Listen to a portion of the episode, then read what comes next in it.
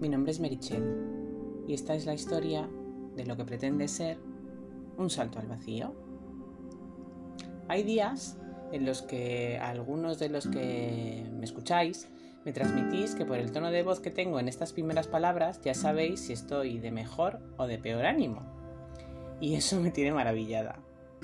Es verdad que hay personas a las que les varía mucho el tono de voz y al empezar a escucharlos notas casi de forma instantánea cómo están ese día.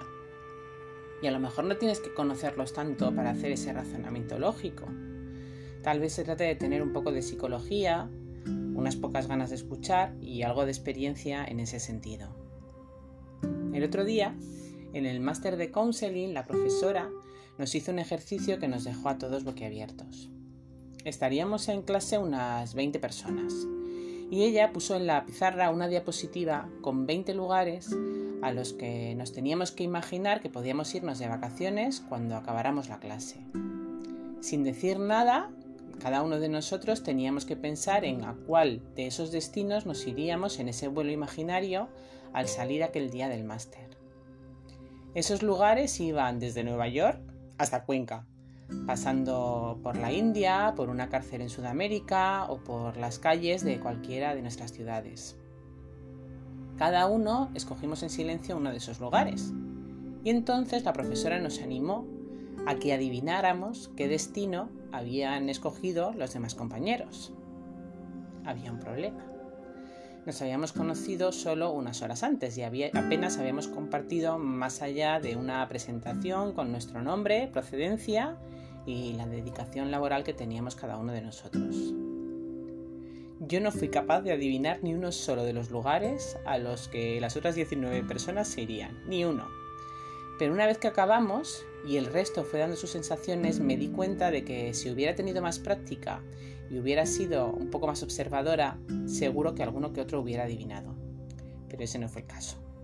Yo no di en el clavo con ninguno, ya os digo. Pero hubo una chica, una compañera, que se animó a razonar a dónde nos iríamos cada uno de nosotros. Y la profesora en un momento dado tuvo que decirle que parara, que le iba a destripar el juego. Los adivinó todos. Algunos acertaron a decir dónde se iría algún que otro compañero, pero esta chica en concreto empezó. Y al quinto intento y al quinto acierto, la profesora le pidió que dejara que los demás también lo intentaran, pero viendo que ninguno daba con la tecla, la animó a continuar. Y la muchacha siguió acertando. Siguió haciéndolo, ya os digo, sin conocernos más allá de hola, soy Merichel, vengo de Almería y hasta hace poco me dedicaba al asesoramiento financiero. Pues solo con eso y con las sensaciones que tuvo al observarme durante los pocos minutos que tuvo, porque ya os digo que no tuvo mucho más tiempo, supo rápido dónde me iría. El razonamiento que ella hizo fue fue fantástico. Ella entendía que dedicándome al asesoramiento financiero, si estaba allí era porque había tenido un cambio interior importante y de alguna forma estaba buscando un nuevo camino. Los que me conocéis y me habéis visto en alguna ocasión sabéis que normalmente llevo anillos grandes de plata en las manos, pendientes un poco hippies, y que no he visto precisamente como se esperaría de alguien que ha trabajado en banca toda su vida. Últimamente además mi pelo es más bien afro, y según ella, por mi forma de expresarme, estoy en una época de evolución que le llevó a pensar que en ese momento me hubiera ido sin dudarlo a la India. Y así era. De todos los destinos que había en esa diapositiva, ese fue el que yo escogí sin mostrar, conscientemente al menos, yo no soy consciente de que lo mostrara, esa preferencia.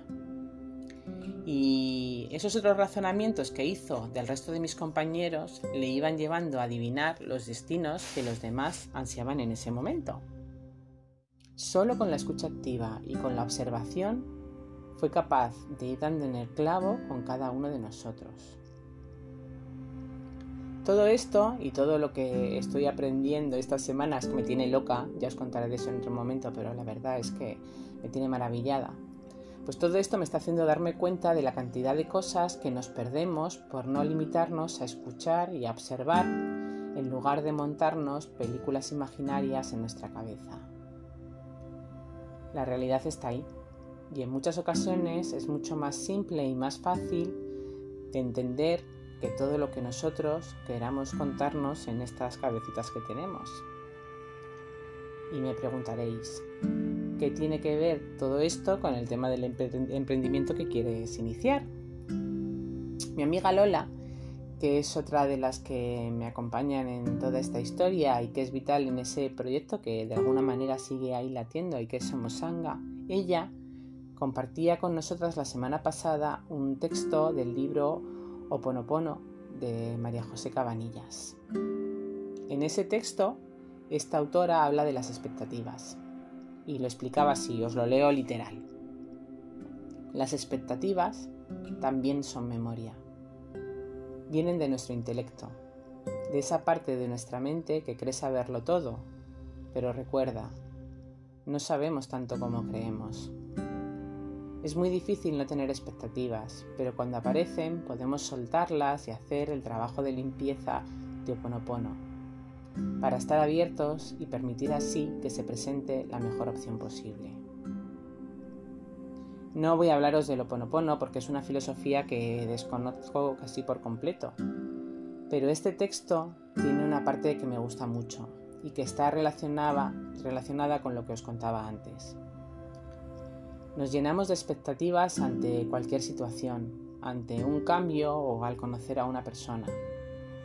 Y al hacerlo nos perdemos muchas cosas que podríamos ver con la simple observación y que nos permitirían estar más abierto a otras muchas opciones que pueden darse en la realidad. Y es con esto con lo que yo relaciono mi emprendimiento. Me he empeñado tanto en hacerlo por un único camino que me he estado perdiendo algunas cosas que ahora, al observarlo con más detenimiento, con más calma y con menos expectativas, veo de forma más clara. Veo más opciones que me hacen que abra un abanico de posibilidades para empezar a trabajar ya. Sé que aunque el camino es complicado y a veces me darán ganas de mandarlo todo a la porra y ponerme a buscar un trabajo por cuenta ajena, aunque esté mal remunerado, si persevero si mantengo la calma, al final se presentará esa mejor opción posible de la que habla María José Cabanillas. Quizá me anime y un día le pida a mi amiga Susana que nos hable del Oponopono. Ella sí que es una experta y seguro que nos da un poco más de luz a todos. Mientras tanto, continuamos.